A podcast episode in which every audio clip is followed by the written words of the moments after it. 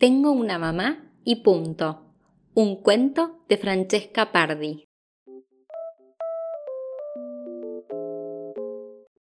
Camila es una niña con muchísimas pecas y la nariz un poco chata. Su mamá tiene el pelo muy muy largo. Casi siempre lo lleva recogido en una cola de caballo y le gusta cantar mientras la acompaña en bici a la escuela. Camila siempre ha pensado que su familia es la mejor del mundo, su mamá y ella. Desde que nació siempre ha sido así. Todas las tardes preparan juntas la cena, su mamá también le ha enseñado a preparar galletas y cuando están de vacaciones salen con la furgoneta. Mamá conduce y Camila mira el paisaje por la ventanilla. También está Jimmy, un perro color chocolate que ladra a los vehículos que pasan demasiado rápido y que se ha comido todas las fundas del sillón. De vez en cuando en la escuela le preguntan, pero ¿por qué vos no tenés papá? Y Camila contesta, porque yo tengo una mamá y punto. Esta siempre le había parecido una buena respuesta. Sin embargo, hoy ha ocurrido algo extraño. Ha llegado una sustituta porque la maestra estaba enferma y como era el Día del Padre, ha mandado hacer el siguiente ejercicio. Dibuja a tu papá. Camila ha levantado la mano para decir, Profesora, yo no tengo papá. Y toda la clase ha repetido, Es cierto, profesora, Camila no tiene papá. La sustituta se ha quedado pensando un poco en ello y finalmente, puesto que no se le ocurría nada más, ha contestado, Bueno, entonces dibuja el papá que te gustaría tener.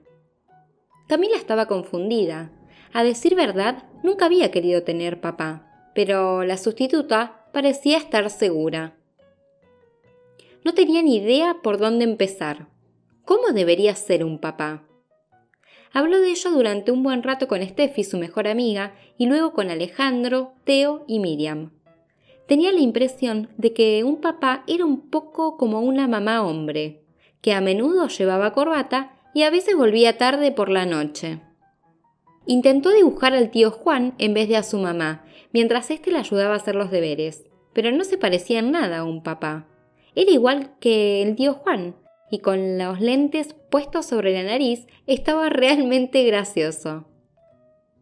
Entonces intentó dibujar como papá a Teo, su querido compañero de banco. Pero desde luego Teo no podía llevarla en los hombros mientras pasaba la banda. Y además, sin duda alguna, se parecía demasiado a Teo. Trató de dibujar al señor Miguel, el panadero, pero al verlo sentado al lado de su cama mientras le leía el cuento de las buenas noches, más que a un papá se parecía al panadero, y no pegaba ni con cola. Camila se llevó a casa el dibujo sin terminar, mejor dicho, por empezar. Estaba muy preocupada porque no conseguía hacer los deberes.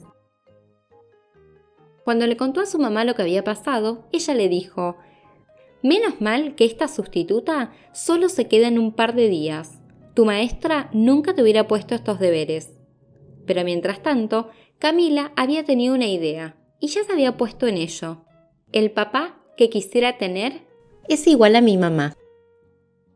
Enseñó orgullosa el dibujo a su mamá, que no podía parar de reír. Abajo había escrito, el papá que quisiera tener es igual que mi mamá en todas las cosas. Y colorín colorado, este cuento ha terminado.